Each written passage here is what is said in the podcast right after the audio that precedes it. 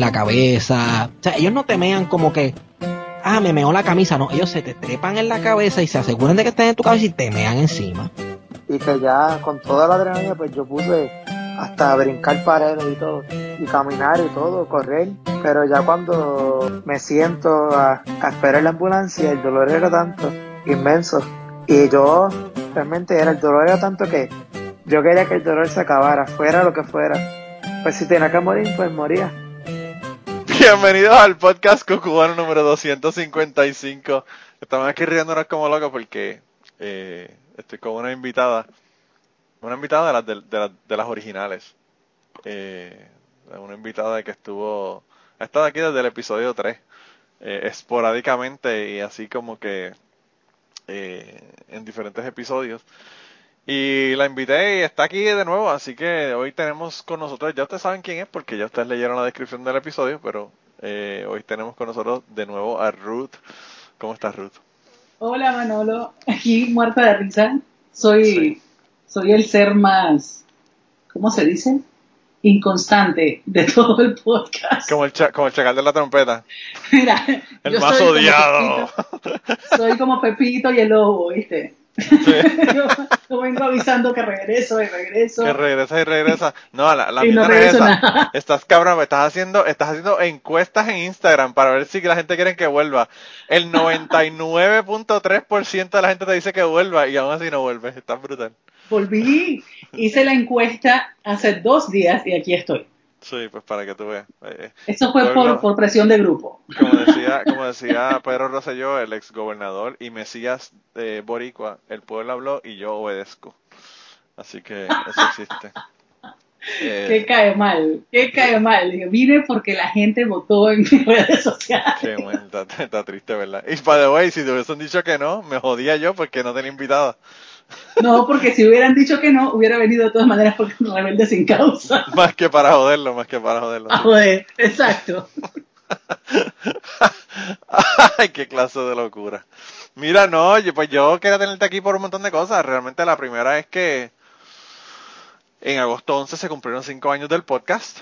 Y tú sabes que tú estuviste desde el day one, ¿verdad? Desde, tú estuviste en el episodio número 3. Fue el primero que estuviste. Y... Hace mucho, ha pasado mucha agua bajo el puente. Sí, ha pasado un montón. hemos tenido muchísimas cosas. de verdad que yo no sé, yo... Yo no sé qué, cuál es tu opinión sobre este asunto, pero en mi opinión yo pienso que yo no sé cómo yo he logrado grabar 255 episodios del podcast, porque pues a veces es fácil, pero a veces es difícil. A veces es difícil conseguir gente, a veces es difícil conseguir gente que te cuente cosas personales, ¿verdad? Como se han contado aquí en muchas ocasiones. Pero, pues a uno le pasan mil cosas en la vida, ¿verdad? La vida a uno le cambia constantemente.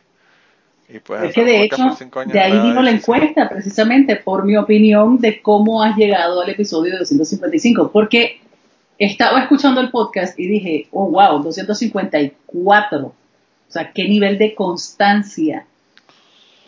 No, y cómo lo has hecho no tengo idea porque porque de verdad, o sea, no es fácil, no es fácil llevar el peso completo de todo el podcast semanal. Así que felicidades. No, o sea, yo pienso, yo pienso que a pesar de que no es fácil, es más fácil que llevarlo con tres personas y cuadrar cuando vamos a grabar y todas las cosas son más complicados. En autorizar Eso fue conmigo, o sea, todas las flechitas así señalando. No, no, no, no, te lo digo por autorizar porque en autorizar, al principio en autorizar, cuando yo grababa autorizar y no era con Ángel, Blanca y con Kirkigan, era bien complicado porque no teníamos un día específico para grabar y era como que un lío para uno coordinar que todo el mundo estuviera libre y toda la cosa. Pero es que aterrizar también era complicado por el tema de los horarios. Claro, pero, pero la ventaja fue que cuando conseguimos un horario que funcionaba para todo el mundo, pues ya empezamos a hacerlo una vez a la semana y pues ahora ya lo están haciendo una vez cada dos semanas. Pero empezamos a hacerlo con una constancia y siempre el mismo día, entonces pues ya era como que bien fácil y aún así, o cosas y eso, pero pues. Pero, pero sí, eh, tú, eh, en el caso mío, por ejemplo, de, de, de, Cucubano, lo que pasa es que todo el mundo, yo me acomodo al horario de la gente. Y eso es lo que lo hace complicado para tú tener más de una persona de host, ¿verdad? Porque pues, eh, que las dos personas pueden estar o tres personas pueden estar en el, en el podcast con el invitado o la invitada, pues es como que la logística es más difícil que cuando uno solamente tiene una persona y tú le dices, mira, ¿qué días puedes? Yo puedo estos días y te dicen un día y grabas. Claro, claro, es mucho más difícil porque no todo el mundo tiene la facilidad de organizar el horario en base a lo, de, a lo del otro, o sea. Claro, claro, claro. Sí, sí, sí. Y, ¿no? y hay gente que graba, o sea, yo por ejemplo, el podcast Polifonía que lo grabó con Catástrofe, nosotros grabamos a unas horas que, bueno, los últimos dos episodios, el de la semana pasada, el de esta semana, eh, lo grabamos, empezamos a grabar como a la una y media, a las dos de la mañana. Pero es porque ella tiene unos horarios así bien extraños también, porque ella, ella no duerme de noche y trabaja de día, pero ella empieza a trabajar a las una o a las dos de la tarde. Ella es maestra, pero como son dos, eh, en México hay dos, dos turnos escolares, sí. Pues ella tiene el de por la tarde y pues ella siempre se acuesta tardísimo. Y tiene la facilidad de dormir en la mañana.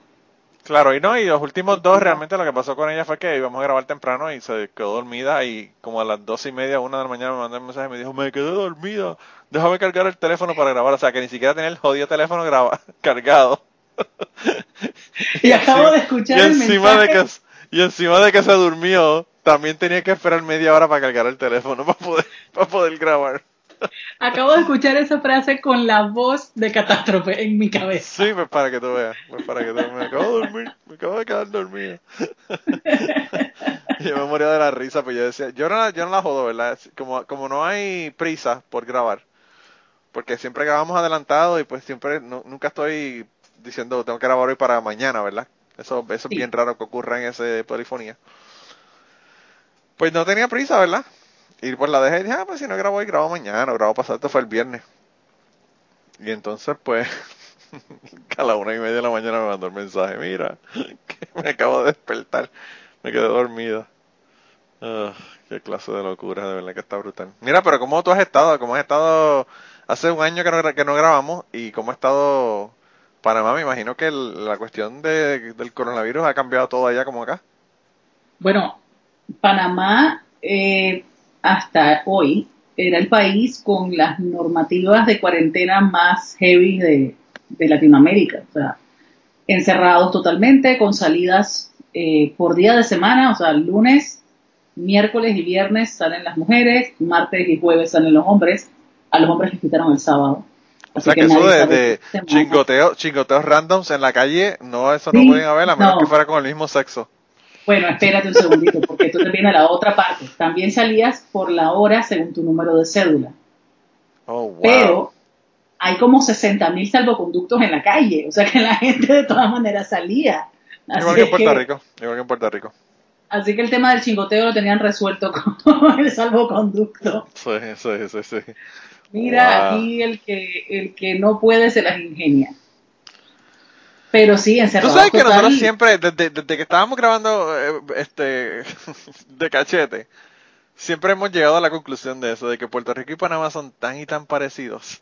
Sí, son casi iguales, casi iguales. Yo creo que si tú te mudas para Panamá o, o, un boricua se muda para...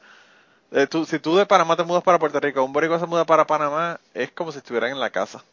Totalmente, yo estoy totalmente de acuerdo, o sea, es es increíble, la idiosincrasia es súper parecida. pero sí, o sea, haz, de cuenta que es Puerto Rico, pero en el istmo, o sea, tal cual, así, igualito. Pero la gente igual salía a la calle, eh, yo no me he querido arriesgar, yo he estado en la casa los últimos meses, he salido creo que tres veces.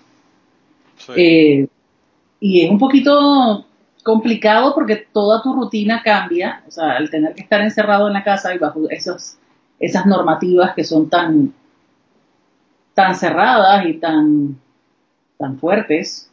O sea, te obliga a estar en tu casa, a acomodar tu horario, a acomodar el horario a los demás. Entonces, digo, teniendo dos hijos, entonces toca también acomodarse al horario de las clases. Ha sido, ha sido complicadillo, ha sido, ha sido un poco complicado. Eh, digo, igual yo siempre trabajo desde la casa, no es que no me es imagino, que me imagino que tu marido ya se le jodieron el, Stardust en el Pokémon Go porque ya no puede ni jugar. Tiene que estar volviéndose loco porque imagínate, para él no jugar Pokémon Go eso es algo, eso es algo mayor. No, imagínate cómo han cambiado las cosas que ya no juega. wow. él, llegó, dos veces a nivel 40 y creo que lo dejó después de la segunda la vez. me le dio bien duro. Mira, dile que tengo un buffant que lo conseguí en Nueva York y que estoy haciendo spoofing, que se lo puedo llevar a su casa si lo quiere. si tú le dices eso, si tú le dices eso a ese hombre, empieza a jugar de nuevo, te lo juro. Capaz que sí, capaz que sí. Pero no, no he estado jugando, de hecho, desde antes de, del encierro dejó de jugar. Pero... que me tiene que dar, la dirección. Y ahí yo le caigo allá y se lo doy. Aunque no le él odie, aunque, él odie, los, los spoofers, probablemente hay gente, hay, hay, los, hay gente de, que juega Pokémon Go que odia a los que hacen spoofing, ¿verdad? Pero pues. Yo la verdad es que nunca le he preguntado, pero yo creo que le da como igual. Yo lo que pasa es que a, mí lo que me molesta de Pokémon Go, y, yo no sé por qué estamos hablando de este tema, este no es uno de los temas este que teníamos pensados para el, para el podcast, pero Claro que tiene que ver, porque estamos en pandemia, la gente que juega Pokémon Go se está jalando los moños. Sí. No, pero tú, últimamente tú no has visto el juego, y si no has visto el juego no te has dado cuenta de que ya, después que esa gente de Pokémon Go demonizaban la gente que hacía spoofing y fingían, ¿verdad?, los lugares donde estaban, el GPS y toda la cosa. Básicamente lo que están haciendo ahora. no les queda de otra? Sí, no les queda de otra. Ahora mismo yo, si estoy jugando Pokémon Go y estoy en, una batalla, en uno de los raids, yo te puedo invitar a ti a batallar conmigo en mi pueblo. Se pueden invitar hasta cinco, hasta cinco personas de tus amistades a batallar contigo en donde sea que tú estés. Pero ¿y, y qué, qué, otra cosa puedes hacer? O sea, si no tienes manera de...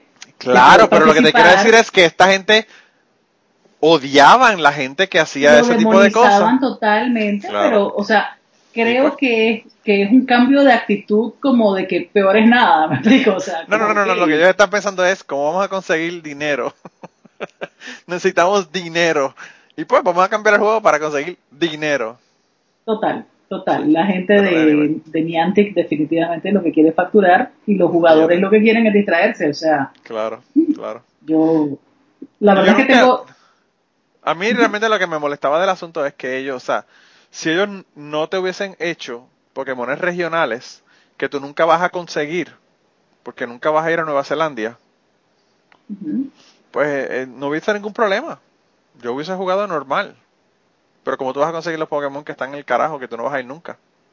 Claro. y eso obliga a que tengas que, que hacer trampa, por decirlo de alguna manera. Claro. Por, o sea, yo me acuerdo cuando mi esposo jugaba que siempre decía, bueno, si te vas de viaje, consígueme los, los regionales, pero o sea, yo no voy a salir a, a, jugar Pokémon, a buscar Pokémon regional. Sí. Pero al final el objetivo era como que, o sea, tienes que pedirle a un tercero porque tú no vas a movilizarte a ningún otro país a buscar absolutamente nada. Entonces la forma de resolverlo, la única manera de resolverlo era eso o hacer intercambio con la persona estando ahí mismo. Claro, y ese es el problema, que tú tienes que conseguir una persona que tenga el Pokémon regional y que lo tenga donde tú estás, porque si no, no vas a poder tampoco intercambiarlo. Y que esté dispuesto a entregarlo también. Claro, bueno, ah, pero la gente que van, si yo voy, por ejemplo, a Europa, y consigo, qué sé yo, Mr. Mime o cualquiera de los que son regionales de Europa, pues yo voy a conseguir un montón y quedarme con ellos para intercambiarlo.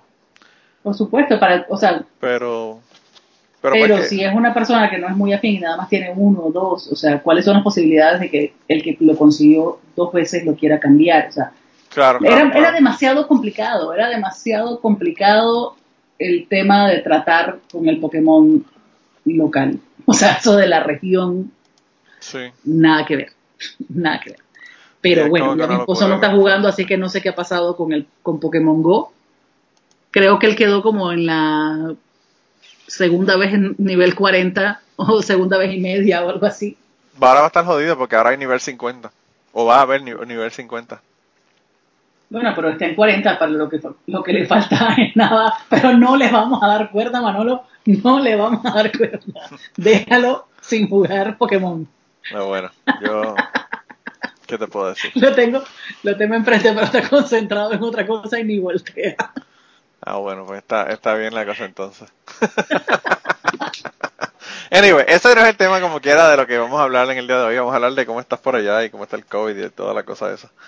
Eh, yo no sé, mi hijo, mi hijo va para la escuela la semana que viene, veremos a ver qué pasa. ¿Presencial? Sí. Oh, wow. No, aquí le dieron la opción de hacerlo presencial o quedarse en su casa. Mi hijo dijo que prefería morirse a, estar en la casa más tiempo.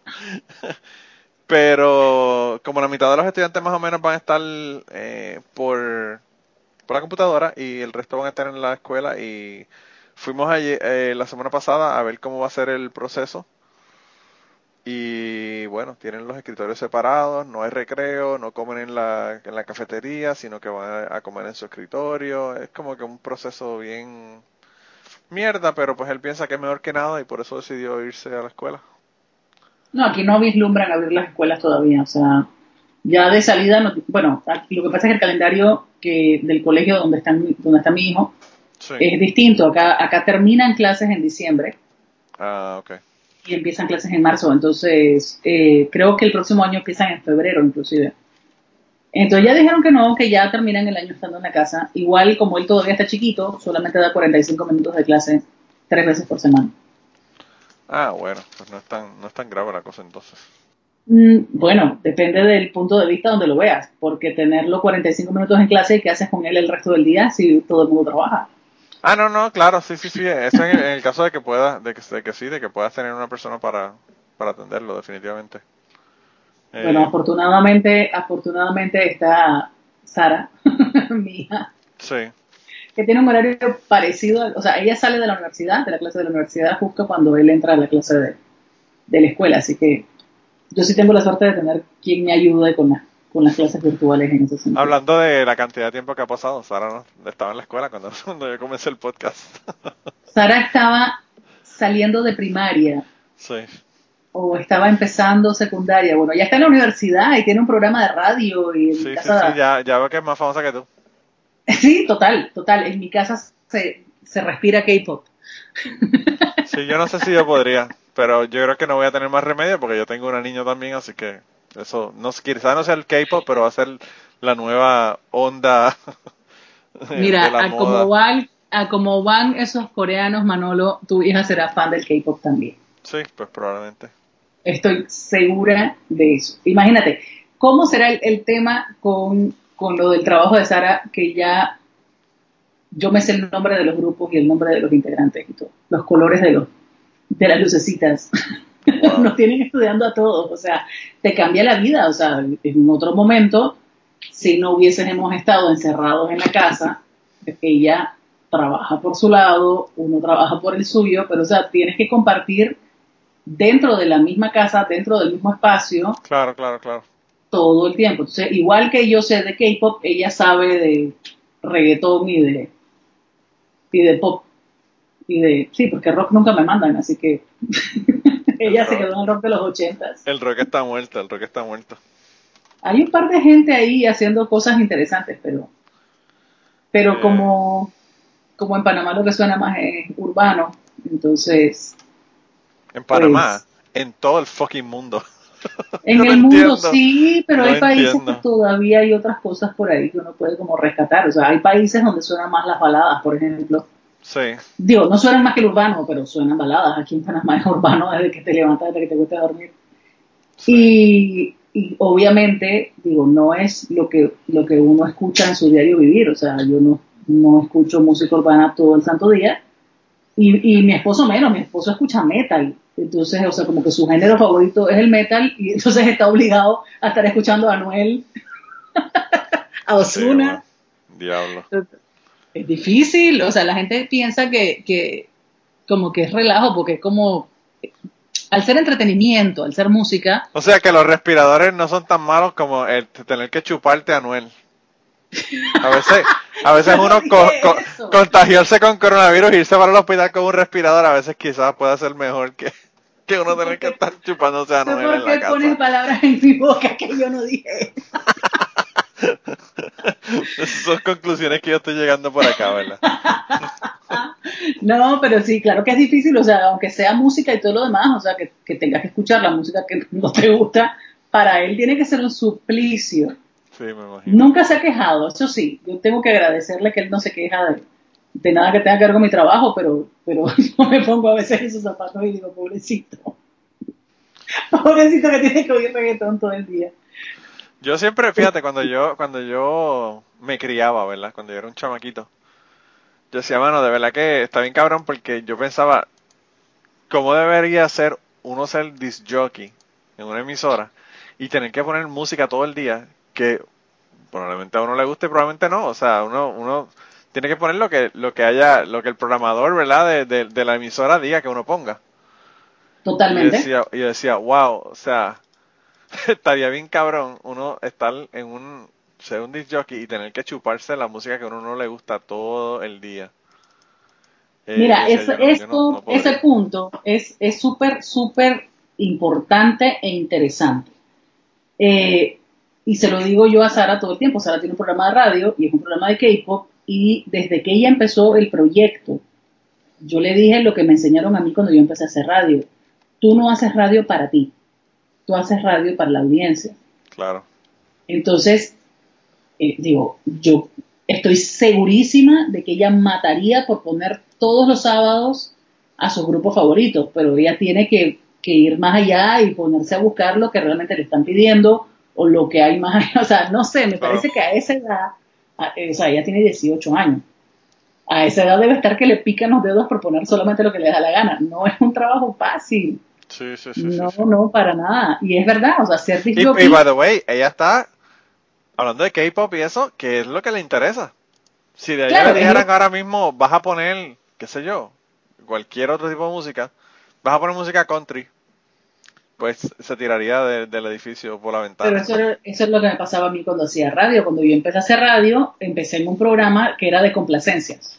Eran cuatro horas consecutivas de complacencias donde yo tenía que poner lo más rápido posible lo que sea que me hubiesen pedido por teléfono y yo no te puedo explicar, o sea... Y yo me imagino que obviamente ahora, ahora tú escribes el nombre en la computadora y te sale. Antes era salir corriendo a buscar... a buscar el CD, a ver en qué CD estaba. Entonces, me acuerdo que las cabinas estaban hechas en, en orden alfabético para que fuese más fácil encontrar el CD. Pero no solamente era buscar el disco, era no buscar el artista, era buscar el artista, buscar el disco, buscar el número de track para entonces ponerlo. Era re complicado. Y mi programa era, era sabatino igual, o sea, era de 12 del día a 4 de la tarde. Y la audiencia eran niños de escuela. Entonces lo que me pedían era mucho de ese pop de moda de ese momento. O sea, me acuerdo que todos los sábados llamaban a pedir Cher. Pedían mucho Believe. Eh, y ya yo sabía dónde estaba el disco de Cher, pero de repente llamaban y te pedían una canción de Faye. Antes de entrar al turno, te acabas el disco de Cher y lo ponías, lo ponías en la cabina para tenerlo. Lo tenía siempre en el escritorio. Habían cosas que eran así como que, ok, eso, eso va obligado. También eh, Sixpence, Sixpence None the Richer, oh también lo pedían mucho. Uh, ¿Sabes que yo fui a ver a esa gente en, en, en St. Louis? ¿De verdad? ¿Qué tal? Wow, esa mujer de verdad que todavía canta tan y tan y tan cabrón. Es, es, es como escuchar el fucking CD cuando tú vas a un concierto de esa gente. Qué brutal. Bueno, eso, eso es el tipo de artista que nunca va a llegar aquí. By the way, by the way, te voy a enviar, te voy a enviar el video. Yo saqué videos de ella y los puse en mi YouTube para que los veas. Qué cool. Bueno, ese tipo de, de música es la que sonaba en radio aquí, principios de los noventas, y uno tenía como que ponerlo obligatorio y sí, hay canciones que definitivamente a uno le gustan, pero hay canciones que te están llamando la audiencia, te la está pidiendo, te guste o no te guste, y la tienes que poner. la tienes que poner, claro, claro. No, y no Mira, solamente eso, sino que está on the porque la persona te lo está diciendo en vivo, o sea, que no es como tú tras bastidores que la persona te pide una canción y tú digas, fuck, yo no quiero poner esa canción, pero la persona te lo está diciendo ahí y la gente está escuchando que te están pidiendo esa canción, o sea, que no hay forma de que tú no pongas esa canción. Sí, y entonces también están como que los clubes de fans que se ponen de acuerdo, entonces llaman 17 veces a pedirte lo mismo. y yo como, ah, llegaba un punto en que, en que uno decía, o sea, de verdad, no, escucha, no están escuchando el programa porque lo acaban de pedir o lo acabo de poner. Entonces, tocaba como que ponerlos al final del programa, cuando eran así como que clubes muy grandes. Yo llegaba a mi casa a acostarme a dormir porque me drenaba el programa. O sea, entre la corredera de la búsqueda del disco y el hecho de estar oyendo música que realmente para mí no me decía nada, era como canzón. Entonces, sí, no es, nada fácil ser disc jockey. Y, peor todavía, ser disc jockey de fiestas. El disc jockey de la boda. que llega la gente y te empieza a pedir música porque quieren bailar esa canción. Eso tiene que ser horrible. Sí, me imagino que eso tiene que ser terrible. Nunca me ha tocado, nunca me ha tocado, pero tampoco quisiera estar en su lugar, o sea. Porque tú te, te, imaginas, o sea, está pasando la fiesta y tú estás ahí, o sea, clásica fiesta, y me refiero a las fiestas que son como latinas, donde la gente es muy de bailar y, y muy de rumbear. Y tú estás ahí poniendo la música y a medida que va pasando la noche la gente se va emborrachando más, o sea que se va volviendo más impertinente y tú tienes que aguantar las impertinencias de la gente pidiéndote música. Sí. tiene que ser horrible, tiene que ser horrible. con borrachos está cabrón. Sí. Yo tengo, yo tengo un amigo que, que era un año menor que yo, de la escuela, y él trabaja en una pizzería en, en Puerto Rico.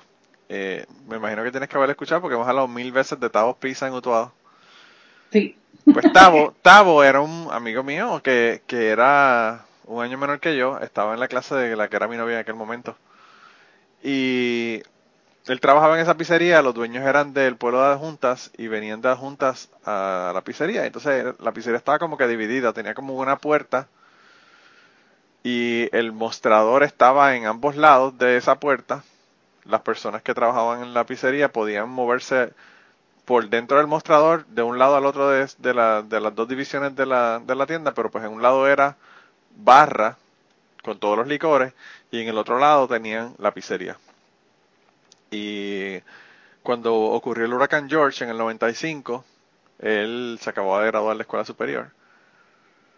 Eh, se graduó en el 93, o sea que fue dos años o más, o algo así. No, en, en el 98 fue George.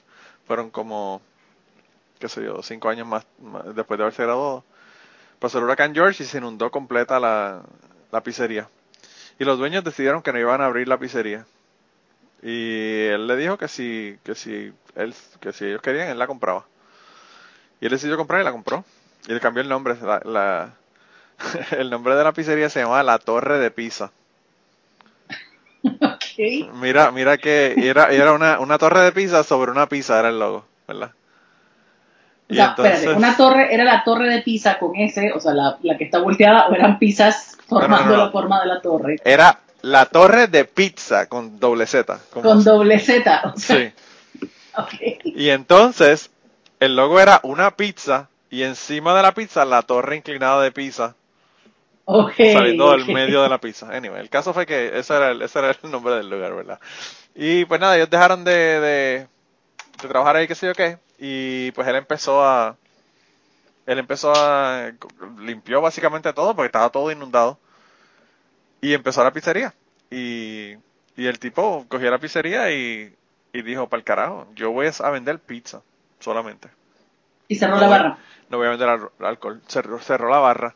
Y todo el mundo le dijo que estaba loco que eso era lo que dejaba dinero de la pizzería que todo el mundo y él dijo yo no voy a bregar con borrachos aunque me cueste dinero y entonces eh, dejó de servir alcohol y la popularidad de la pizzería se triplicó porque pues todos las, los equipos de pequeñas ligas de, de, de, béisbol y todo el mundo iban ahí cuando terminaban los juegos a comer porque era un ambiente familiar y no de, de borrachos, tú sabes. Y todo el mundo le dijo lo contrario y, la pizzería se triplicó el negocio. Pero qué, cool. O sea, hay, hay otro trabajo que yo creo que yo no haría nunca y es precisamente atender en una barra. Sí, eso es horrible, es horrible. No podría. Y tampoco ser mesero de restaurante eh, donde hay barra. Yo he estado en barras y a mí me ha dado bochorno ajeno las barbaridades que le dicen los borrachos a las chicas que son bartenders en la barra. Es que por eso, o sea, es súper incómodo. A mí me ha tocado verlo también y, y... la mierda es que ellas tienen que ser súper nice. Sí. Porque obviamente de eso depende su trabajo y los tips, obviamente. O sea, que las tipas tienen que actuar como, wow, eh, eh, este tipo realmente me interesa, para que el tipo se emocione. Y, claro, y siga pidiendo. es horrible, de verdad que es horrible. Yo, yo, yo lo veía y decía, yo no podría hablar con este cabrón. Yo no podría hacer ese trabajo, o sea, en ningún periodo de mi vida, o sea, ni de antes ni de ahora, no, es un trabajo que no, que yo no podría hacer. Creo que los mandaría para el carajo cada rato. Mi ex esposa, antes de nosotros casarnos, ella estaba en, San Juan, eh, estábamos los dos en San Juan todavía para esa época, no, habíamos, no nos habíamos mudado para Kentucky. Y no habíamos, yo creo que ni empezado a salir.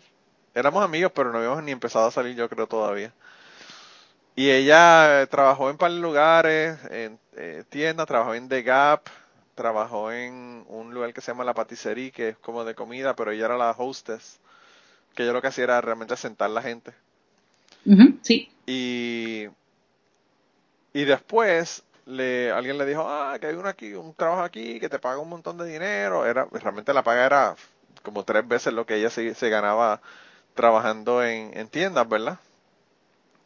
Y es de promoción, que sí, qué sé yo, que, que si H, que si R. Y ella dije, ah, pues vamos a ver qué, vamos a ver qué es lo que pasa. Y fue allá de qué sé yo qué, le dijeron que era promocionando bebidas, que sí, qué sé yo qué. Y ella dijo, pues está bien. Perfecto, vamos a actividades. Y ella lo que pensó fue, voy a ir a actividades de gratis, conciertos gratis, eso va a estar bien cabrón. Y entonces ella dice que cuando fue y le dijeron, ok, eh, la promoción va a ser tal día, en tal festival, y vamos a promocionar Henneken. ¿Verdad? Y dijo, ok. Y ahí dice que cuando ella vio la ropa que ella tenía que ponerse para ir a promocionar Henneken, ella dijo, ok, yo no voy a trabajar en esto. Porque le dieron, parecía, eh, el tamaño, parecía una ropa que era para una Barbie. Oh, wow. O sea, eran estos pantalones super stretch, con una camisita con la barriga por fuera que tenía el logo de Henneken en el pecho, tú sabes, manga corta, de manguillo, era como que realmente no estabas vendiendo Henneken, estabas vendiendo tu cuerpo para que la gente comprara Henneken, tú sabes. Sí, total, y eso es súper, súper ah, común, o sea, es usual. Es súper, súper común. Creo, creo que todas las, las marcas de licor utilizan esa, esa parte de mercadotecnia. Sí. Y, ella lo dejó, o sea, eh, o sea, lo dejó en el momento. Cuando vio eso, yo, no, yo no voy a hacer esto. Y claro. Porque obviamente lo que, lo que tú estás pensando es todo el montón de borrachos y la mierda que vas a tener que aguantar a la gente, tú sabes. Desde, desde hablar con gente borracho que no te interesa hablar, hasta arriesgarte que te agarre una nalga o esta, la mierda, tú sabes. Sí, o sea, es que esa es la peor parte y por eso te digo, o sea, creo que no, que yo no podría con un trabajo así porque el, borracho al final no actúa como que con sus cinco sentidos, o sea que... Claro. No sé, o sea, no, no, jamás. Así dije, no, no, no. Pues mira, chica, yo te dije al principio que te iba a hacer una pregunta porque había estado pensando en un tema, había pensado, no un tema, había pensado en algo. Estaba, eh, voy a coger un curso de storytelling el eh, jueves que se llama ¿Qué se debe y qué no se debe hacer cuando uno está contando historias? Y estaba pensando en historias, ¿verdad? Estaba pensando en las historias que nosotros tenemos, todos tenemos historias, todos contamos historias, todos tenemos cuentos, ¿verdad? Y estaba pensando de que, no sé, un porcentaje bien alto, no voy a decir un número porque no sabría cuál sería ese número, pero un porcentaje bien alto de las historias están como que alimentadas por la nostalgia, ¿verdad? Sí. Y estaba pensando que yo, de las historias que yo he contado en Cucubano, que han sido un montón, y no solamente en Cucubano, sino en Patreon también estoy contando historias, hay un montón de cosas que, que como que se, se alimentan con esa nostalgia, ¿verdad?, del pasado. Y a veces uno no se da cuenta, cuando uno está viviendo situaciones, que a veces son difíciles, de que uno va a estar en una situación en un momento después y va a decir, coño, realmente aquel momento en que yo viví realmente no fue tan malo como yo pensaba que era cuando lo estaba viviendo, ¿verdad? Y, y nada, estaba pensando en eso, en la, en la cuestión de la nostalgia, porque y, y, decidí comentártelo, ¿verdad? Porque tú sabes que nosotros bromeamos con el asunto de la, del playlist de la nostalgia, ¿verdad? Sí que yo tengo un playlist de la nostalgia en mi cabeza, no un playlist en ningún lado. y te había comentado eso hace muchos años atrás y tú me dijiste que también tú tienes un playlist de la nostalgia y, si hacemos un Venn diagram, ¿verdad? Yo creo que va a haber un overlap bien grande sí, hay, varias cosas total. de la nostalgia y, del tuyo, ¿verdad? Sí. Pero a veces uno, eh, qué sé yo, eh, eh, una cosa que puede ser un trigger, qué sé yo, un olor, un perfume, una, una canción, un, qué sé yo, una, algo que vemos en un momento dado. Eh, y yo no me acuerdo qué fue lo que me estabas diciendo aquí al principio, pero me dijiste, me hiciste un comentario de algo, de una canción, de una de música, y como que me transporté y dije, wow, what the fuck, como que me muevo a esa a ese momento de la historia, ¿verdad? Ah, cuando me dijiste de, Believe, la canción Believe. Sí, de, de Cher, era, era de Cher. Eh, sí. Sí, lo que pasa es que la memoria auditiva y la memoria olfativa, ahora que dijiste lo de lo de los olores, o sea, a veces uno como que no le presta atención, pero pero hay olores que nunca te salen de la cabeza, o sea, siempre te va a llevar a algún sitio. Sí. Es increíble. Yo me acuerdo, había una chica, mira, eh, vamos a comenzar con los cuentos. Había una chica, tomó, yo no sé ni cuánto tiempo ha tomado el que llegara al cuento, porque para las personas que nos están escuchando, llevamos una hora y media hablando. Así que si ustedes solamente están viendo 20 minutos de podcast, tienen que meterse a Patreon. Este. para que oigan el otro resto de la conversación. Tengo que ver si es apta para ponerla o no, ¿verdad? Hay que, tengo que hacer un editaje probablemente a veces bastante serio en, esta, en estos asuntos de Patreon, pero bueno. Eh, yo, creo que no dijimos nada inapropiado. Eh, no, me parece que no. pero anyway, el caso fue que la yo tenía una chica, yo fui con, mi, con mi mamá, mi mamá era de la Asociación de Maestros de Puerto Rico. Habían dos grupos de maestros que eran bien eh, bien fuerte, ¿verdad? Estaba la Asociación de Maestros y la Federación de Maestros. La Federación eran como que los más eh, más fuertes, más reaccionarios, más socialistas, más independentistas, más peleones. Y la asociación eran como que más relax. Y mi mamá era de la asociación, ¿verdad? Eh, como, como los maestros tienen una unión, pues tienes que como que básicamente escoger uno de los dos. Y entonces la Asociación de Maestros todos los años hacía una fiesta para los maestros, una vez al año, con orquestas y era tipo festival con de todo, desde, desde rides para que los niños se monten afuera, hasta un show en tarima y kioscos para venderte de todo, ¿verdad? Comida, bebida, artesanía, un montón de cosas. Y mi mamá siempre iba. Yo fui a este, a este momento, ¿verdad? De este festival de la Asociación de Maestros. No sé qué año fue, pero te diría que 88, 89, una cosa así. La gente, yo creo que la mitad de la gente que nos escucha dice como que diablo, mano, 88, 89. Yo no, hacía 10 años después fue que yo nací. Exacto, yo no, había, yo no había nacido. claro. ¿De qué hablas, Manolo? 88, o sea, ¿cuántos años tú tenías en el 88? En el 88 yo tenía 14 años, para que tengas una idea. 14 años. Estoy molestando, en el 88 yo tenía 10. No, no el, asunto es ese, el asunto es que te lo estoy diciendo para que tú entiendas mi, mi, mi composición hormonal en ese momento. ok, ok, ok. Vale la aclaración. Eh, pues yo en esa, en esa actividad de, yo fui y tú conocías a un montón de gente porque todos los maestros llevan los hijos y las hijas y conocías a un montón de gente que realmente no volvías a ver más nunca. Porque ni siquiera el próximo año iba a la misma gente y podías ver a las mismas personas, ¿verdad? Pero yo vi a esta chica y yo dije, wow, que una chica, pero hermosa. Hermosa. Si consigo una foto, yo no sé si tengo fotos de ella o no, te la voy a enviar para que la vea. No la voy a poner por aquí porque no quiero tirar a nadie, no quiero tirar a terceros al medio, ¿verdad?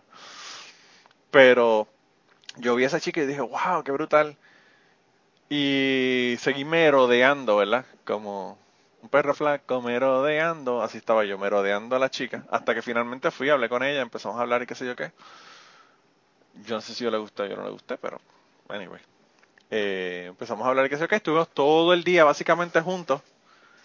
Y en aquella época, obviamente, épocas de no celulares, ni beepers, ni emails, ella me dio la dirección de ella, la dirección postal.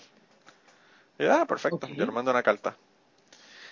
Y cuando yo llegué a mi casa, que sé yo qué, le mandé una carta y le dije que había sido bien chévere, haberle conocido, no sé, ni me acuerdo exactamente qué fue lo que le dije. Y la chica me escribió, me, me devolvió la carta. Y eh, la razón por la que me acuerdo de esto es porque la chica, la carta que me envió tenía perfume. Y yo no, ahora mismo yo no sé qué perfume es. Pero el olor de ese perfume lo tengo en mi cabeza. No solamente lo tengo en mi cabeza, hubo una ocasión en la que yo estaba trabajando aquí. Te estoy hablando que esto fue en el año 2007, 2008. No, 2004 por ahí. Yo estaba trabajando en la tienda donde yo trabajaba y me dio ese olor. Y me tuve que ir por la tienda a ver quién carajo era que tenía, obviamente no pude no pude averiguar quién carajo el que, el que mujer era la que tenía ese perfume, pero yo estaba dispuesto a pararla y decirle, perdóneme, ¿qué perfume es el que usted tiene? Para averiguar, para saber cuál es el fucking perfume ese, ¿verdad? Para, para salir de la duda. Para salir de la duda y saber cuál es el jodido. Y yo estoy seguro que el perfume ya ni, ni existe, porque estamos hablando de un perfume del 89. Tú sabes que los perfumes, después de 10 años, nadie los usa. Y la gente que usa los perfumes de, o sea, la persona que está usando, qué sé yo, Red Door de Elizabeth Arden. ¿Tú te acuerdas de ese, de ese perfume que era súper famoso? Ese perfume, las ventas me imagino que, lo usan ahora son gente que tienen 55 años.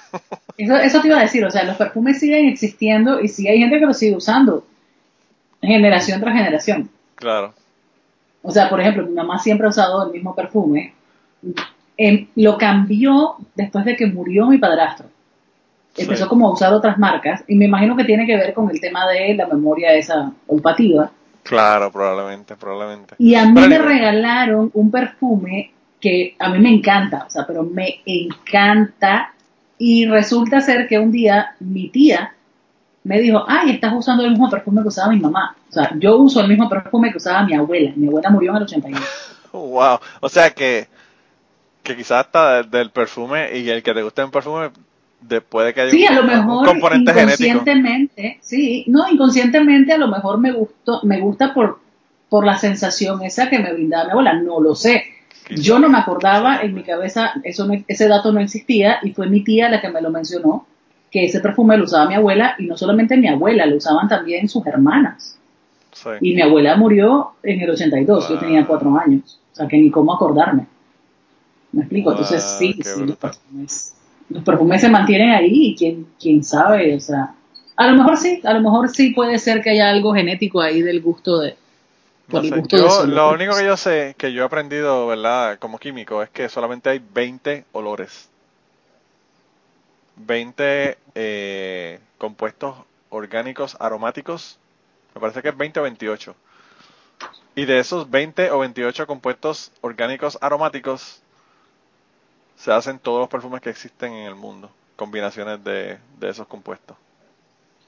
Eso es un dato súper, yo no sabía, súper interesante. Es una cosa bien loca. Y te, y te lo digo porque yo cogí un curso de, de espectrometría de masa y básicamente para eso es para lo que usan, hay muchas compañías que para eso es para lo que usan la espectrometría de masa, lo que hacen es que cogen y le ponen una, le ponen un poco del perfume y obviamente la espectrometría de masa le dice pues esto, esto, esto, esto, esto en estas concentraciones y te pueden hacer una copia del perfume súper fácil. Claro, al final todo es química. Claro, claro. Pero anyway, el caso es, fue que yo lo aprendí, pero yo realmente tampoco sabía que eran tan poquitos. Yo pensé que habían compuestos aromáticos, pero yo pensé que había muchísimos más, no solamente, o sea, un puñado de ellos.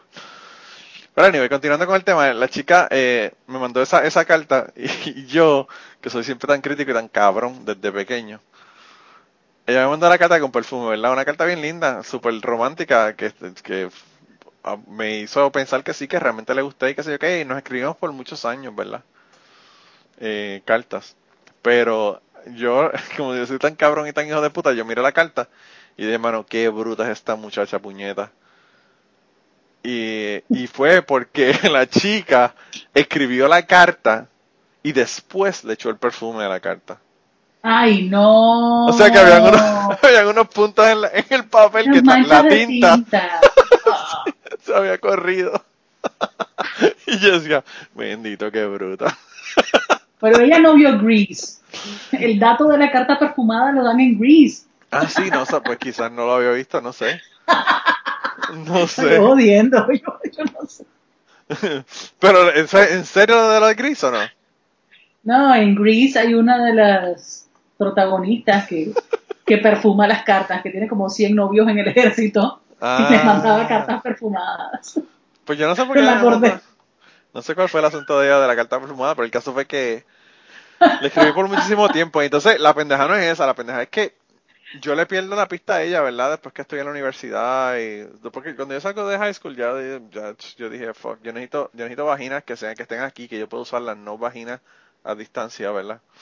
La chica vivía en un pueblo de, de, de, de, Puerto Rico, vamos a decir que el pueblo es Yauco, no es el, no es el pueblo de Yauco, pero estoy diciendo el pueblo, el pueblo de Yauco.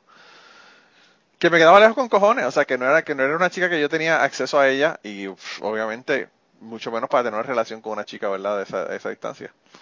Claro, y, entonces, esa menos. Claro, esa edad sin carro, olvídate. Y entonces, pues nada, yo eh, dejamos de escribirnos cartas. Después que dejamos de escribirnos cartas, ya me fui a la universidad, empecé a la universidad. Y en el año, te diría que en el 90 y, 97, 98, por ahí. Yo, este, veo a este chico, conozco a este chico que fue a la tienda de buceo y que sé yo que empezó a coger las clases, empezamos a hablar y yo le digo, madre, ¿dónde tú eres? Y él me dice, no, yo soy de Yauco, ¿verdad? Del mismo pueblo de la chica. Y yo digo, diablo de Yauco, había una chica, mano, de, tu pueblo que me gustaba muchísimo porque era súper linda, mano, una chica súper hermosa. Y nosotros nos escribíamos cartas y qué sé yo qué, y teníamos como una amistad así como que por cartas. Y el muchacho me dice, ¿cómo se llama? Y yo le digo el nombre, ¿verdad? Vamos a poner que sea María Rivera. Yo le digo María Rivera y me dice, María Rivera, yo sé quién es ella. Y yo le digo, que tú la conoces. Y yo como que, wow, es como que me emocioné porque dije, puñeta, volver a reconectar con esta chica después de todo este tiempo, ¿verdad? Y entonces, este, me dice, sí, sí, sí, yo la conozco, si yo ella iba a la escuela mía, que sí, que sí, ok, bla, bla, bla yo digo, diablo, me encantaría hablar con ella. Y como que volver a reconectar, ¿verdad? Para ver cómo está y qué ha hecho. Y me dice, ah, muchacha, esa chica, esa chica tiene tres hijos de dos maridos diferentes. ¡Ay, no! y, yo, y yo dije como que, ok quizás no me interesa, no me interesa conocerla. No sé si me quiera meter en esos líos, ¿verdad? La que te salvaste. Mm". yo dije, qué bien, qué bien. Eh, y después de eso, no, obviamente no volví a, saber de ella más nunca ni nada. Es más, ni, ni en Facebook se me ha ocurrido a buscarla, fíjate, ya no tengo ni Facebook, pero eh, ahora ahora quizás vuelva, a, abrir el Facebook y me ponga a ver si la consigo en Facebook pero, solamente para buscarla a ella. Pero una locura, porque yo lo que pensaba era, o sea, la chica era de mi edad o quizás un año menor que yo. Y en el 98 yo tendría 24 años. No tenía hijos, no tenía ningún prospecto de tener hijos. Y ya la chica tenía tres. Eh, empezó joven. Empezó súper joven. Y yo como que, wow, con razón dejo de escribirme cartas, tenía cosas más, más importantes de las que, de las que atender que un pendejo, eh, ponerle perfume a cartas y mandárselas a un pendejo en, en, un pueblo diferente al de ella, ¿verdad? Menos mal que no te quedaste esperándola. No, eso sí que hubiese estado bien cabrón, realmente. Eso sí que hubiese quedado, hubiese quedado brutal. Uf. Te hubieras quedado con los crespos hechos. Me acuerdo, de, me acuerdo del, del, asunto por la cuestión de lo que dijiste de lo de los perfumes o lo que estábamos hablando de lo de los perfumes. Eh, pero no sé, yo, yo sé que a mí me pasa con la, con la música mucho, más que con, que con nada más, ¿verdad? Sí, a mí me pasa mucho con la música también, pero sí hay, sí hay perfumes. O sea, yo me acuerdo precisamente 88, 87, 88, por ahí, máximo 90, 90, 91. Ya sé. Mi hermano mi hermano tenía una novia, o sea, eran, eran finales de los 80, principios de los 90. Mi hermano tenía una novia que, o sea, usaba tanto perfume, pero tanto perfume, que dejaba toda la casa impregnada al olor del perfume. Sí. Y me pasa lo contrario, o sea, en vez de darme nostalgia, ahora cuando siento el olor del perfume, lo que me da es rabia. Porque yo decía que la casa hedía a perfume, o sea, era como que era el punto contrario, no era como, ok, qué agradable cómo huele esta persona, sino que era tanto que daba náuseas. Pero era una, una violación eh, nasal lo que te daba cada vez que llegaba la chica. sí, sí, una violación a mi espacio personal, o sea, ¿qué pasa? Invadía todo con ese olor. No, no, no, era terrible, era terrible y y llegó un momento, o sea, cuando mi hermano terminó con ella, yo le dije, menos mal, porque ya por fin, ya la casa puede oler a casa. no huele, no huele a, al perfume de ella. Wow. No huele al perfume de girasoles. Porque era un olor así, era como, como girasoles. Era, no sé, pero era, era espantoso. Ahora tengo que buscar yo cuál es el perfume que huele a girasoles de aquella época. Se llamaba Sunflowers, precisamente. ah, Sunflowers. Sí, yo me acuerdo de Sunflowers. Ese era un perfume que, o sea, no te podías como que pasar de dos gotas porque pasaba eso, o sea, olías como si fuese un, un Lysol andante. sí, y, el asunto, y el asunto de no solamente, diablo, de verdad, de, de, yo me acuerdo de ese perfume, está cabrón. By the way, y de Elizabeth Arden también, déjame ver si, el Red Door es de Elizabeth Arden. Sí, sí, sí, sí. o sea, o sea que Elizabeth Arden lo que hacía eran violaciones nasales, porque el fucking Red Door, tú te ponías un, un pump del spray y a 7 millas cuadradas te olía el jodido perfume ese. Pero para esa época había una leyenda de, de, un perfume que era a base de feromonas. No era Red Door. Ese no era como el éxito de la venta de ese perfume. Bueno, yo sé que Red Door era súper, súper famoso. Yo creo que era algo así, o sea, por lo menos acá en Panamá esa era como la leyenda, como ah, si quieres levantarte a alguien usa ese perfume porque tiene feromonas. Oh my god. Y yo como, ah, déjame con mis colors de Benetton. Diablo, colors de Benetton. Yo me acuerdo de un montón, yo me acuerdo de, yo me acuerdo de, de hombre era de Dracar Noir, todo el mundo tenía el fucking Dracar. Sí. Tenían el, ¿cuál era el otro que había? El Curve, había uno que se llamaba Curve, había uno que se llamaba estaba el CK1 de Calvin Klein.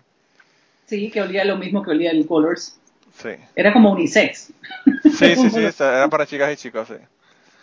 Eh, pero sí, está cabrón, realmente es una locura con la cuestión de los perfumes. Pero anyway, lo que te voy a decir, lo que te, voy a decir de la, canción... no, y la pendeja no es eso, la pendeja es que tú ahora mismo, yo me imagino que hoy me pongo Dracar Noir y la gente me vieran como que de dónde, de dónde carajo sacaron este cabrón de los 90. Bill Ted llegaron en el, en el, en el, phone book y trajeron a este cabrón de los 90 para acá. Totalmente. o sea, imagínate cómo será, bueno, mi trauma con el tema del, del perfume, que a esta exnovia de mi hermano yo dejé de verla por años, o sea, como fácil 20 años.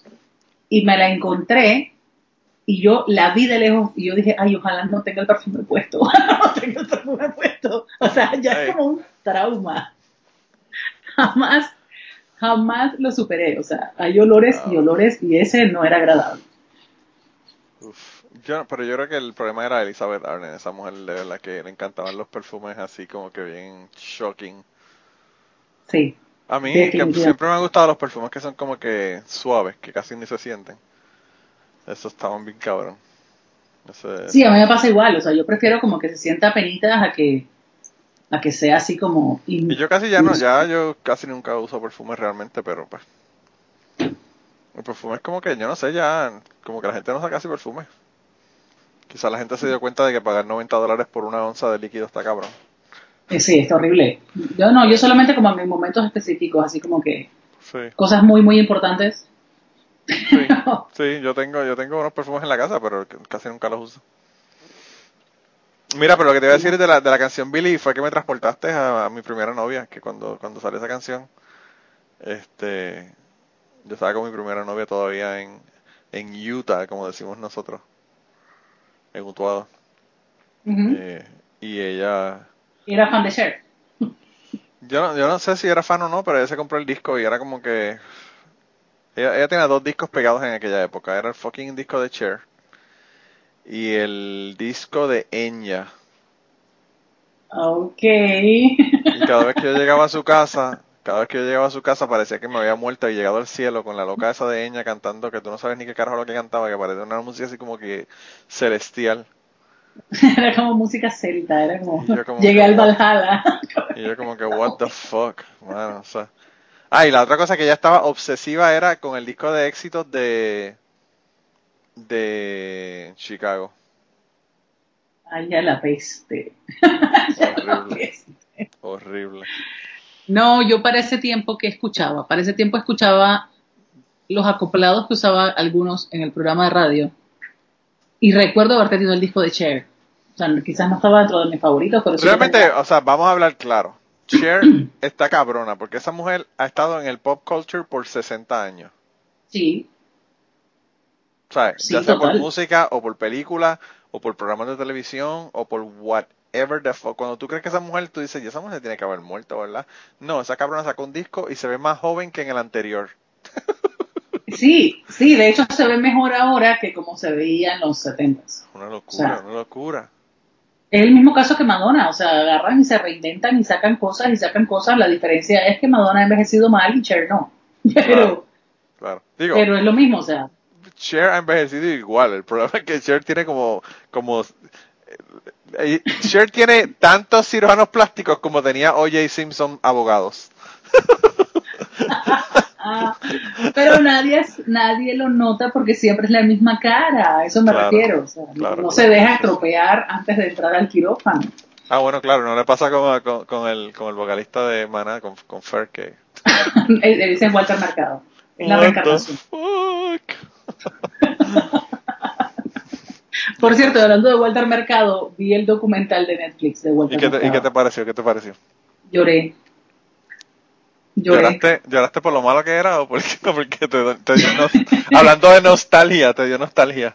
Me dio nostalgia, me dio nostalgia y no pensé, o sea, no sé, a veces uno como que no le mete mente a eso y uno dice, ah, el charlatán este, eh, y no le para mucha bola, pero o sea, como que ver el otro lado de Walter Mercado y cómo se creó su personaje y todo el rollo de los disfraces y qué sé yo, para quedar en nada, o sea, es como súper triste. Yo decía, ay, me sentí mal por, el, por Walter Mercado.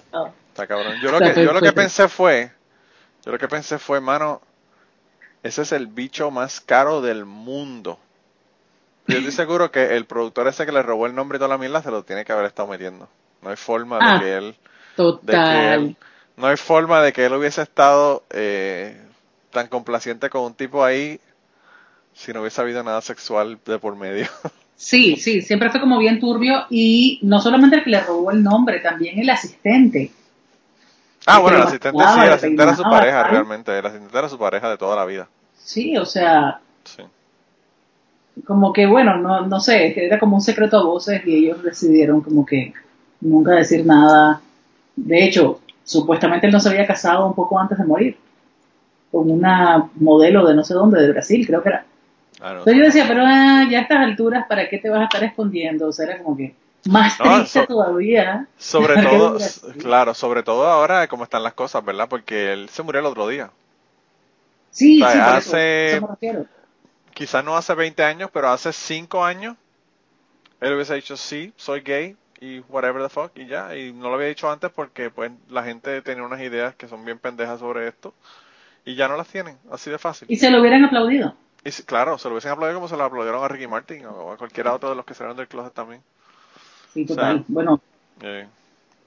Pero no, es lo mismo Ricky Martin, que es un chamaco, o sea, que... es otra generación, claro. Es una, una, mujer, una persona joven que, que, un, que un tipo que tiene, qué sé yo, 80 años. Bueno, no sé cuántos años tenía, pero igual, o sea, era un muñeco de cera. o sea, tal cual, nunca, nunca dejó de estirarse la cara, pero todo un personaje todo un personaje. Nació en el 32. Wow. 87 años tenía cuando murió. definitivamente una persona que tú no esperarías que salga del closet tan, tan fácilmente. O sea, ojo, en el caso de Ricky Martin, Ricky, para Ricky Martin no fue fácil tampoco, pero, ah, no, claro. pero era un paso más, no, más natural que lo que puede haber representado para un Walter Mercado, definitivamente. No, y la otra cosa es que, o sea, Ricky Martin cuando salió del closet realmente no había perdido millones de dólares y estaba en la prangana tampoco. Claro, es cierto. Ricky Martin podía decir, fuck it, no quieren comprar mi disco, no compren más ningún ninguno de los discos míos, puedo darme tres vidas con el dinero que tengo. Es cierto, eso sí, totalmente, era otra situación. Pero nada, Walter Mercado, también la memoria auditiva, a mí la voz de Walter Mercado me recuerda a una época específica. Sí, yo comenté aquí con el George en uno, uno de los episodios que, que el, el, comentario que hizo un, una persona que vino de una conferencia aquí en la universidad de El olor de los 80, que creo que así se llamaba el, el episodio. Sí. Y, y pues eso, eso es así, o sea, hay, hay, hay lugares y y momentos históricos en donde hay unos olores que tú como que como que pero también también depende del de yo creo que depende de la edad que tenías en, en ese momento. O sea los 80 tenían un olor particular pero para el que era niño en los 80 los 80 olían como a juguete plástico. Sí. O sea quizás para un adulto no olía a juguete plástico olía como a no sé. Pero sí es cierto cada... olía a Sunflowers de Elizabeth Arden Eso era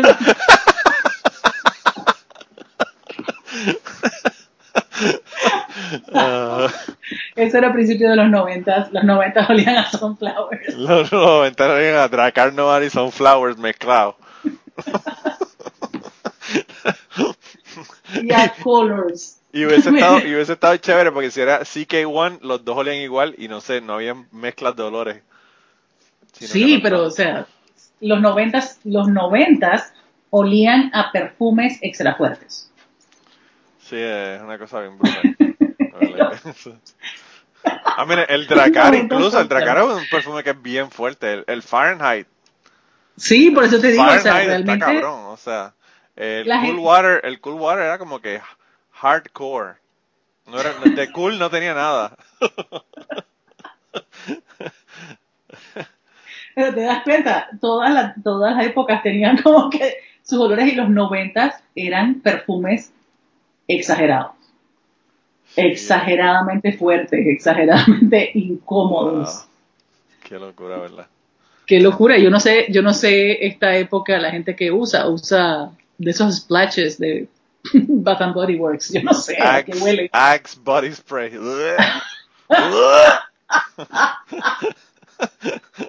Axe Body Spray. ¿Tú sabes lo que el Axe Body Spray huele? Huele horrible. A violación en grupo es lo que suele, lo que huele esa mierda.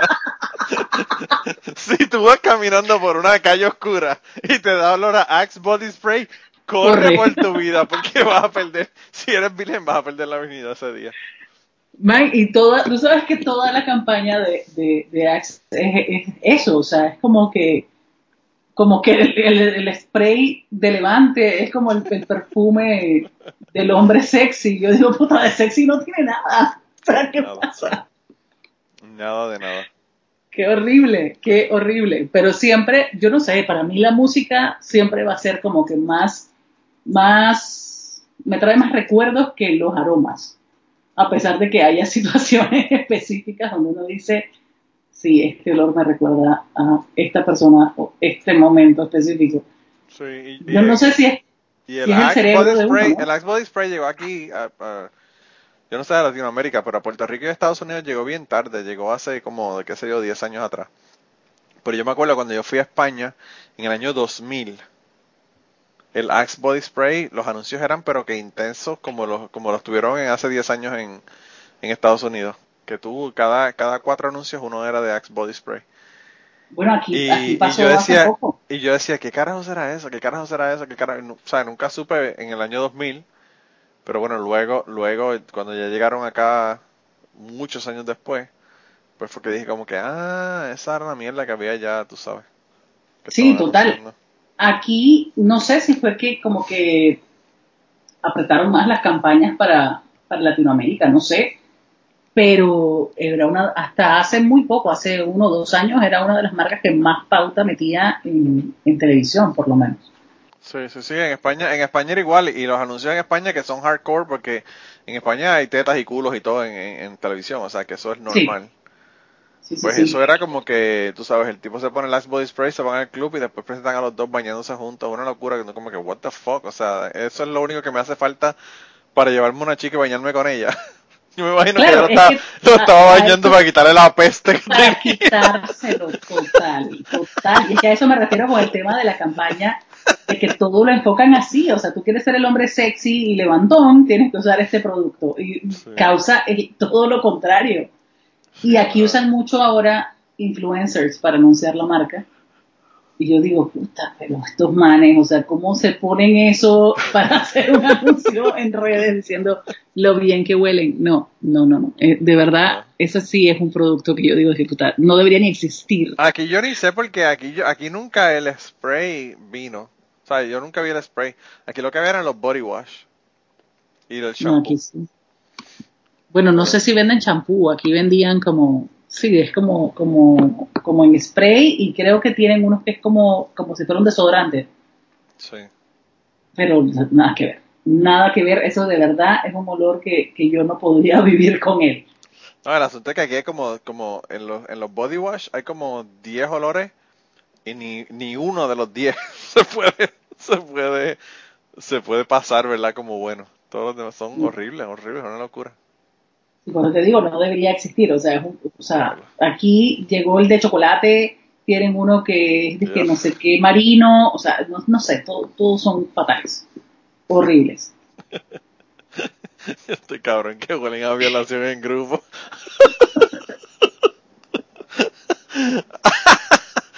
wow. Sí, sí, no, es horrible. Es horrible. Eh, pero sí, no, en la cuestión de la música a mí me pasa todo el tiempo y yo tengo un playlist, yo, o sea, yo en Polifonía tenemos el playlist, ¿verdad? En Polifonía, pero yo tengo un playlist mío de, en Polifonía, en Polifonía en Spotify, de que no es un playlist, realmente solo, es que le he dado like, el corazoncito a las canciones que me gustan. Sí, tus favoritas. Y, y es como que un fucking como eh, montarme un carro y dar un viaje por la memoria, ¿verdad? Por la nostalgia de todo ese montón de canciones y de recuerdos, ¿verdad? Yo sí había hecho un, playlist, un playlist de la nostalgia y, y al final se me fue haciendo como súper largo. Y yo dije, no, ya, ya, voy a dejar de alimentar el playlist y lo voy a dejar hasta ahí. Pero, pero iba súper largo y yo decía, no puede ser. Yo, mi playlist, mi playlist, el playlist de, polifonía, yo creo que la última vez que yo chequeé, que fue hace unos años cuando Spotify tenía, todavía te decía cuánto dura el playlist, ¿verdad? ¿Sabes? Yo no sé si tú sabes, pero ahora Spotify quitó eso. Antes tú pones un playlist y te decía, este playlist dura tres horas o dos horas, whatever. Ya eso no, no lo están enseñando. La última vez que yo chequeé, cuando tenían esa información en Spotify, el playlist de polifonía eran 14 días. Wow. De la cantidad de canciones que habían ahí. Y en mi playlist, de las canciones que me gustan, es más largo que el de, que el de polifonía. Pero dime una cosa, ¿tú realmente pones play en las canciones que te gustan y las escuchas de, seguido? No, yo, yo, le pongo, yo le pongo el, shuffle del playlist y que toquen ahí las canciones de las que, de las que yo le puse like, las que me las tira ahí random en el momento en que estás escuchando la música, no es que lo escuches de, seguido. Pero yo sí tengo la costumbre, y a lo mejor no es la mejor costumbre, de poner play y, que suenen en orden. ¿Me explico? Entonces. Ah, de un, disco, por ejemplo. Sí, como si fuese un disco, yo ponía el playlist en orden y... Sí, lo que pasa es que yo no estoy pagando, yo no estoy pagando Spotify, un carajo. Ah. Yo, lo pongo para que me lo ponga random. Fox, Fox, Spotify. Yo quisiera que se quemaran las oficinas con, con el cabrón de Geraldo dentro. y salimos de dos problemas a la misma vez. Esa gente, realmente, yo los utilizo para música, pero lo que están haciendo con los podcasts, de verdad que me molesta muchísimo. Por supuesto que molesta, por supuesto que molesta. No, pero, pero yo sí hago playlists. Y... Tú sabías que Gerardo trabaja con ellos, ¿verdad? Sí, sabía, sí sabía. Rico suave, cabrón. Total, total. Ese hombre, yo, yo me imagino que ese hombre se tiene que suicidar. Porque si a mí yo me dijeran rico suave por el resto de mi vida, porque hice una fucking canción en el 1989, 90. Sí, por ahí. 90, por ahí yo digo, diablo, de verdad que está cabrón. Tuvo una canción en el 90 y que te sigan diciendo rico, suave. Como, como Vanilla Ice que dicen Ice Ice Baby. Pero, pero yo no creo que a él le moleste. Ah, no, él está muy orgulloso de eso. Yo no sé por qué, pero está muy orgulloso de eso. Es del 90. ¿Viste? Rico, suave. Yo soy una bestia. Yo soy, yo soy una computadora de información sin importancia. Lo que yo, Lo que yo no sabía es que Gerardo es ecuatoriano. Ah, sí, eres ecuatoriano, eres ecuatoriano. Yo, yo no sé por qué en mi cabeza Gerardo siempre fue puertorriqueño. Ah, sí. Sí, no sé, o sea, era como que un dato todo brujo que no sé de dónde saqué y yo juraba que el tipo era puertorriqueño. Pero yo no me acuerdo si él nació, él nació en Ecuador o nació en Los Ángeles, de padres ecuatorianos. Ah, no sé, me enteré hace muy poco que es ecuatoriano, pero no averigüé más allá y... Ah, no te, te pregunto porque él lo tuvo, Chente lo tuvo en el podcast. Fue como un baldazo de agua porque yo decía, ¿de dónde? No, o sea, Gerardo, Gerardo es de Puerto Rico. Creerlo, claro. No, él es de Ecuador, que es de Puerto Rico y encima lo discutí, que es lo más triste del caso. Wow, como mi ex esposa que discutía que José José era boricua. no, no, no, yo no llego hasta allá. También, también piensa, o sea, la carrera que tenía Gerardo, carrera entre comillas, rico suave. Sí. De Rico Suave salió en el momento en que Puerto Rico estaba exportando todo. Sí, sí, sí, que estaba... Es muy lógico creer que era puertorriqueño. Y me sí, ahí es cuando, cuando salió, cuando salió Ricky Martin que se fue con la vida loca, cuando salió, bueno, Shakira también para aquella época, eh, Enrique Iglesias, toda esta, esta gente que empezaron a hacer el, el, breakthrough que comenzó por Puerto Rico con Ricky Martin. Que me disculpen los puertorriqueños por pensar que era, era puertorriqueño por tantos años. Si, si dijeras eso de, si dijeras eso de, de Luis Miguel, pues por lo menos se te podía perdonar el, el error. No, no. Porque pues realmente sí es, sí es boricua. Eso sí, eso sí es boricua, aunque no lo es boricua. Es boricua aunque no es boricua, vamos a ponerlo de esa manera. Bueno, es como Miguel Bosé, que es panameño. También, también Miguel Bosé.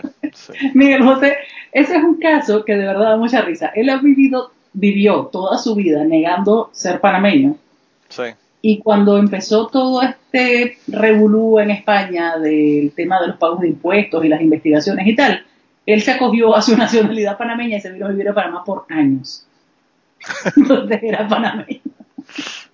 Pendejo, le dicen. se fue, se fue cuando terminó con el marido, se llevó a los hijos y creo que está en España ahora, pero, pero vivió un par de años aquí. Wow.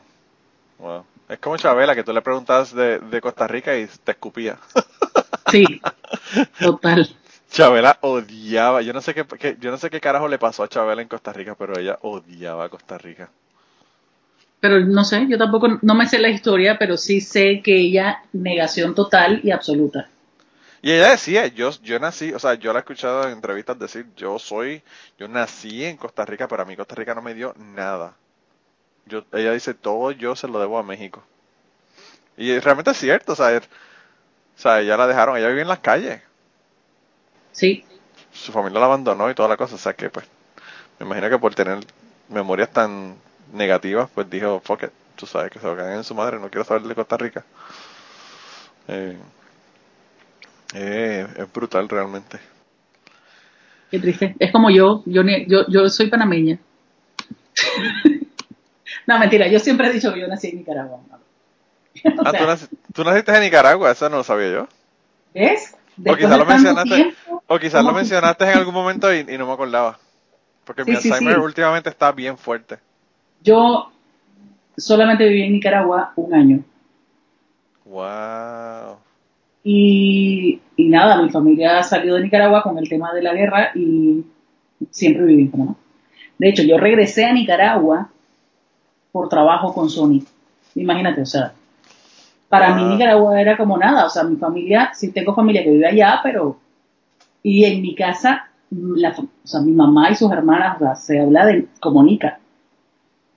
Entonces, sí, o sea, y, cuando yo hablo con nicaragüenses, a mí se me sale el acento nicaragüense. Pero si tú me preguntas de dónde yo soy, yo digo que yo soy panameña. ¿Y cómo es el mambo de, de entonces de la cuestión de, de tú estar en Panamá? O sea, yo sé que tú llegaste cuando tuviste un año, pero tú tienes ciudadanía de Nicaragua y panameña, eh, de Nicaragua y panameña, o de Nicaragua solamente o cómo? No, solamente panameña. Eh, bueno, mi mamá es panameña, mi abuelo panameño. Como nosotros salí, mi abuelo era embajador de Nicaragua, de Panamá y Nicaragua. Ah, ok. Y, y está ya todo este desbarajuste de la revolución, entonces tenemos que regresar a Panamá y nos registran como panameños. Entonces mis hermanos y yo tenemos cédula panameña. Mi cédula empieza con PE, que es hijo de panameño nacido en el extranjero. Pero yo, tú me preguntas a mí y yo soy panameña. Claro, sí, sí, es que es como todo. O sea, tú, tú, eh, donde te criaste, o sea, por eso es que yo entiendo perfectamente que Luis Miguel dice que él es mexicano. Claro, o sea, él es de otro lugar de nacimiento. Claro. Pero, y aparte, o sea, de que acogerme a la, ciudadanía nicaragüense, explícame cuáles son los beneficios. Ah, no, no, yo sé que no, o sea, no tiene beneficios, pero pensé que, te, que tenías la, ciudadanía porque te la daban, o sea, no es porque la, la, hubieses pedido, ¿entiendes? No, yo de hecho nunca fui a hacer ningún tipo de, de papeleo ni nada. De, eh, naciste en la embajada, naciste en la embajada de Panamá, así que naciste en Panamá, aunque naciste allá. No, nací, nací en el hospital, entonces era como muy normal mi nacimiento. Pero no, de hecho ni siquiera el registro de nacimiento es como, como nacimiento en Nicaragua, como nicaragüense, y eso es lo que dice mi, certificado acá. O sea, no nacimos dentro de la embajada, así que no estamos registrados como, como panameños. Es más, yo no sé ni siquiera si, si, si hubiese sido otra situación y no hubiese habido revolución, yo no sé si mi familia hubiese regresado a Panamá. O sea, digo mi familia, me refiero a mi mamá. Claro. Eh, no sé si hubiera regresado a Panamá o si nos hubiéramos quedado viviendo allá, pero yo me río porque siempre nos a mis, a mis hermanos y a mí nos preguntaban como que no piensan volver a Nicaragua y yo como, bueno, nada, se me ha perdido Nicaragua y qué sé yo. Entonces mi mamá siempre hace el chiste cuando ve posts o cuestiones así de la familia de mi papá que sí vive allá, ellos son muy de campo, muy vaqueros. Y mi mamá, ¿se imaginan? Estarían ordeñando vacas. Estarían montando mi vida sería totalmente distinta, así una realidad totalmente alterna, nada que ver, o sea. No solamente, no solamente eso, no solamente eso. El perfume sería sunflowers porque están sembrando sunflowers para venderla en la calle. Tú caminando con los sunflowers, con la. Exacto, tú te imaginas mi vida estaría con, estaría con los girasoles ordeñando las vacas y montando a caballo. O sea, total. Así bien, bien de finca. no sé, sería, sería otra, otra persona. Pero sí, o sea, de hecho, la vida de mi papá en Nicaragua es muy así, es, muy de campo. lo que está cabrón no es eso, lo que está cabrón no es eso, Ruth, lo que está cabrón es que, como a veces las historias, ¿verdad? Por una cosa que es casi un accidente, eh, son tan diferentes, ¿verdad?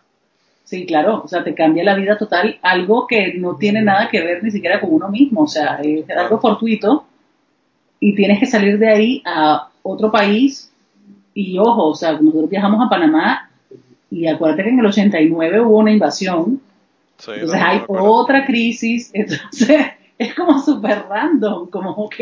Yo trabajé con un, yo quizás el problema era ustedes, que estaban trayendo, la revolución a donde llegaran. Este, yo tenía un compañero de, de, instructor, él era instructor de buceo, era Dive Master, que estuvo en la invasión a Panamá.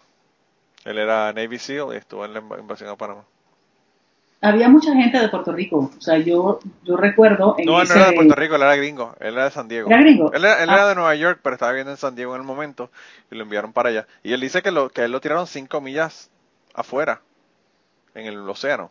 En el mar. Y él tuvo que nadar con todo el gear hasta la playa.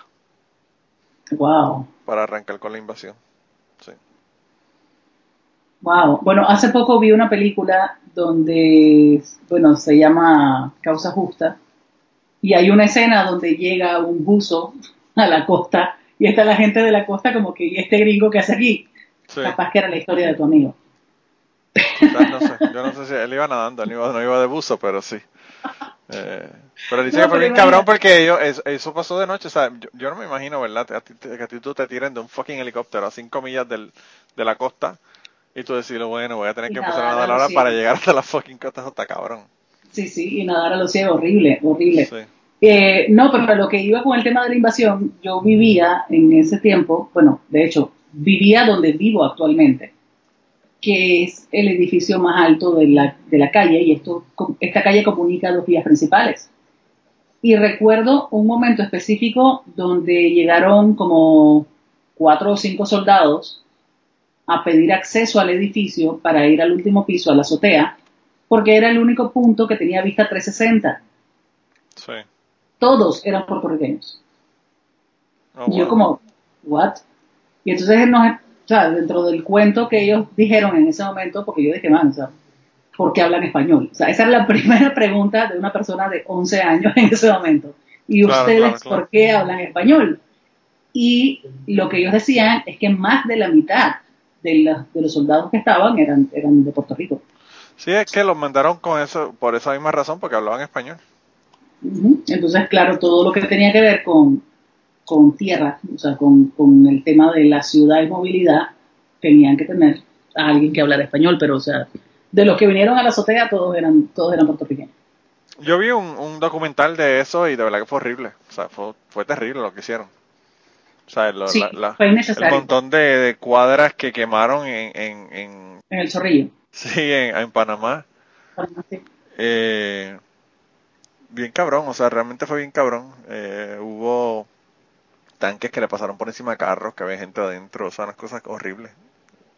Era, era una violencia innecesaria, definitivamente. Para agarrar a alguien que no estaba ni en esa zona. claro, sí, sí, sí. Que, y, by the way, él, se metió en el... En la anunciatura, porque la anunciatura es como una embajada. Yo creo que supuestamente el Vaticano no era el que lo estaba protegiendo. Lo que pasa es que la anunciatura es como la embajada del Vaticano en Panamá. Entonces, en el momento en que él se esconde ahí, es como que estuviera protegido por el Vaticano.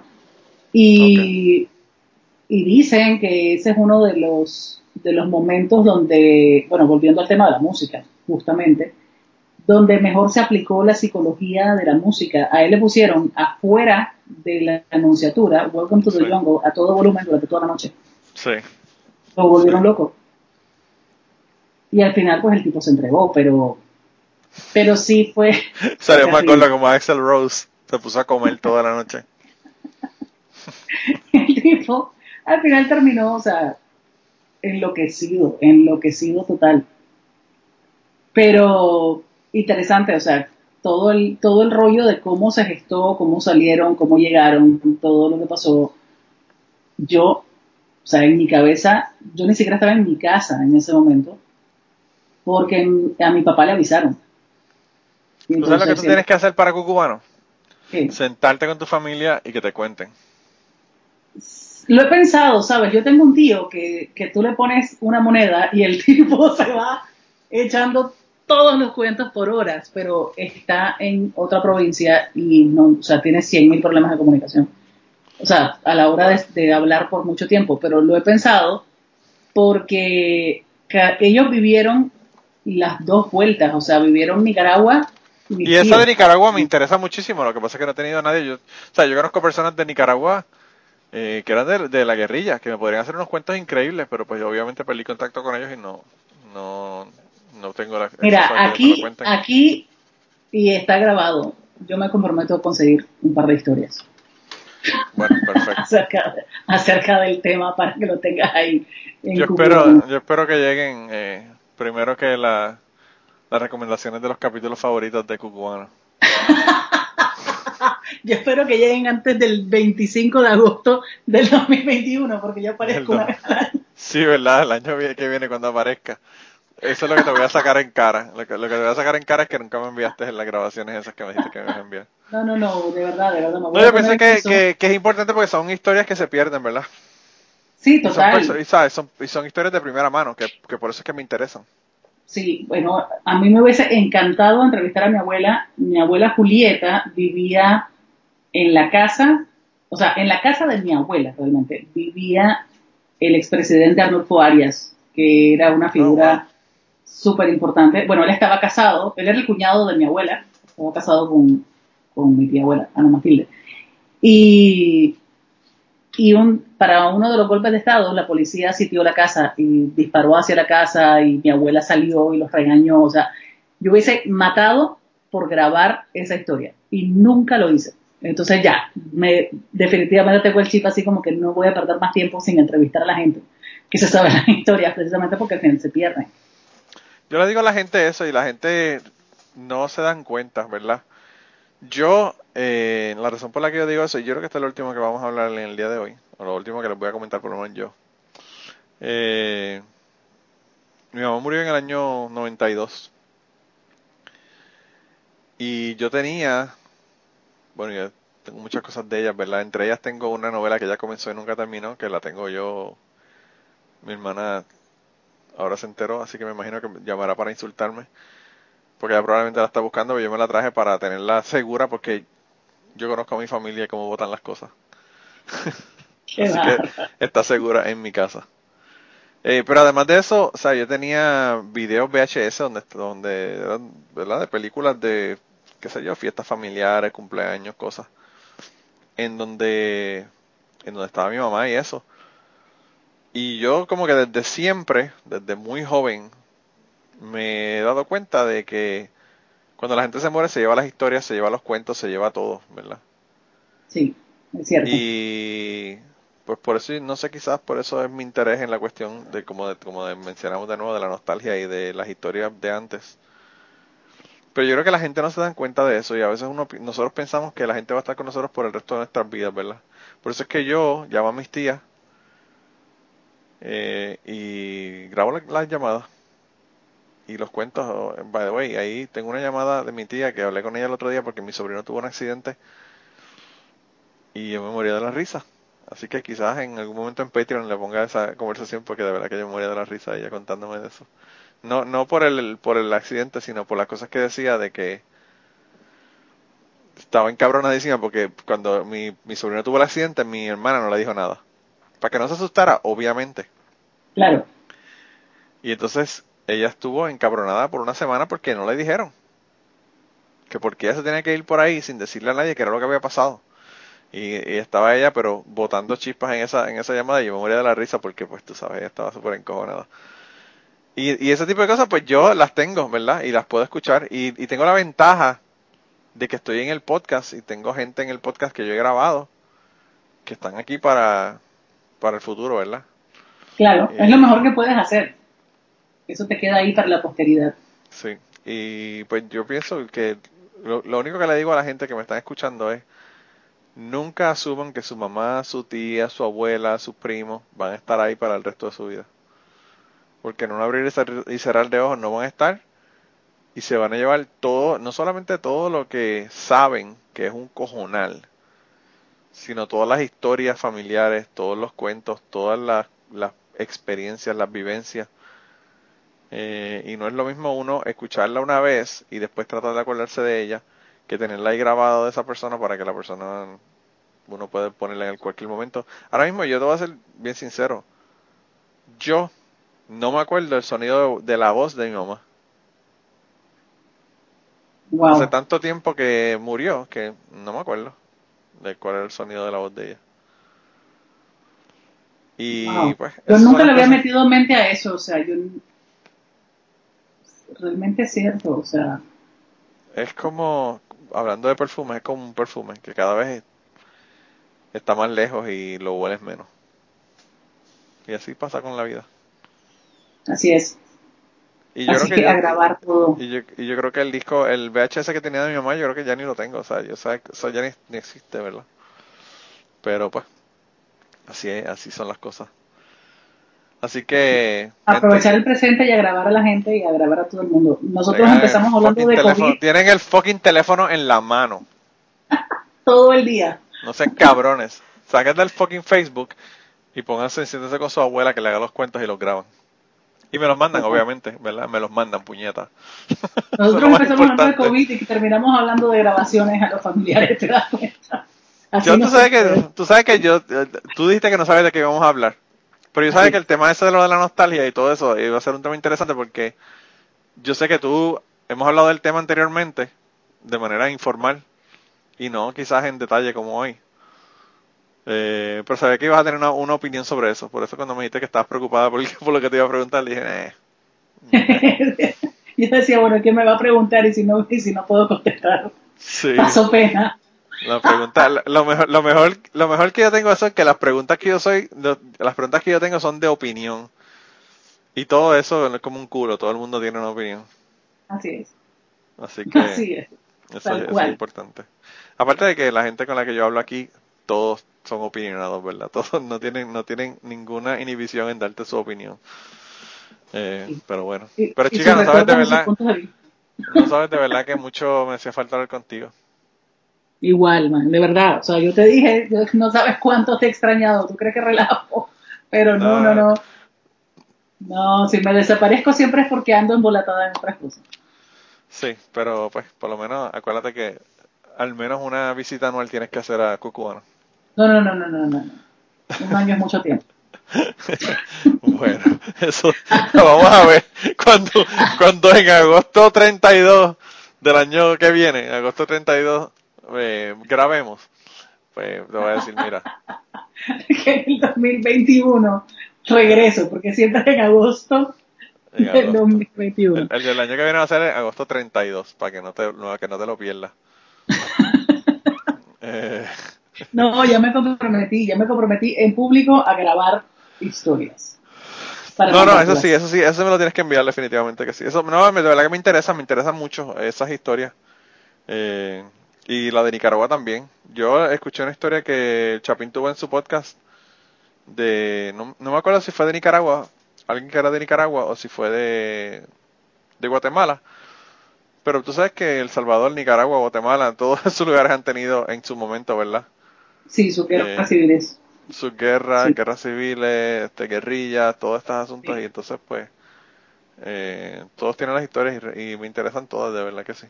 Eh, sobre todo si son, como, como te digo, de primera mano.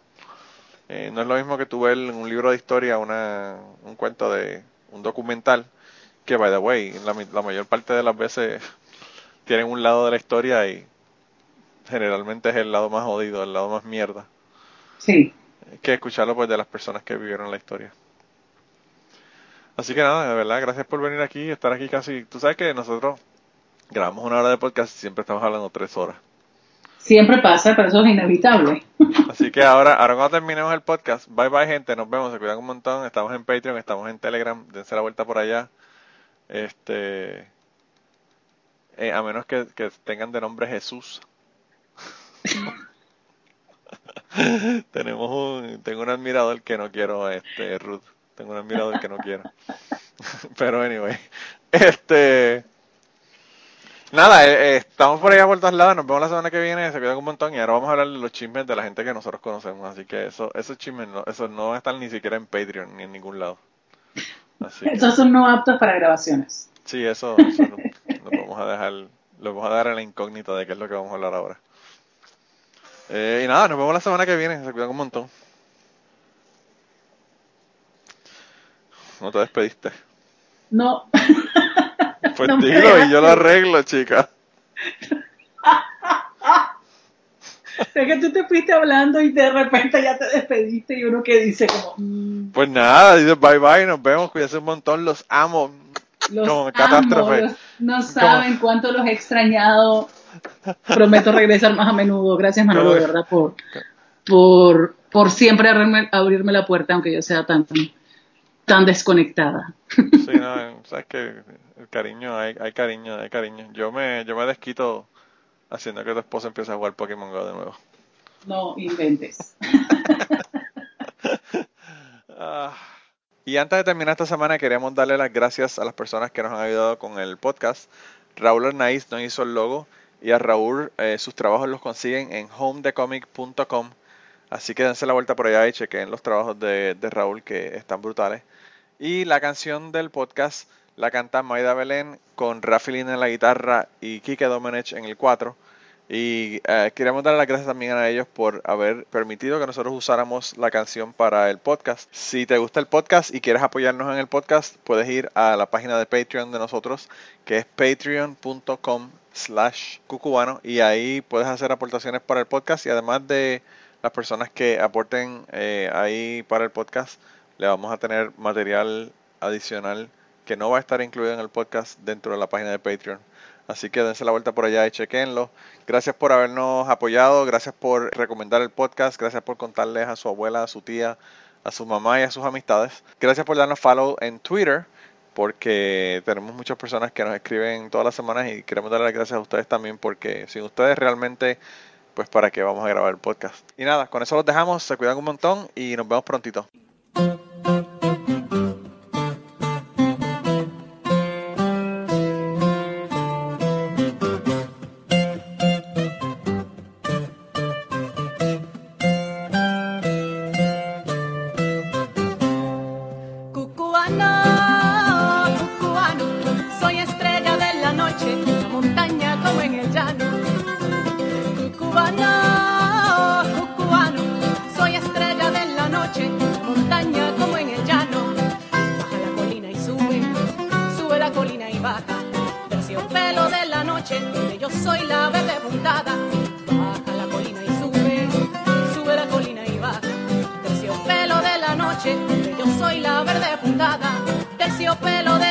La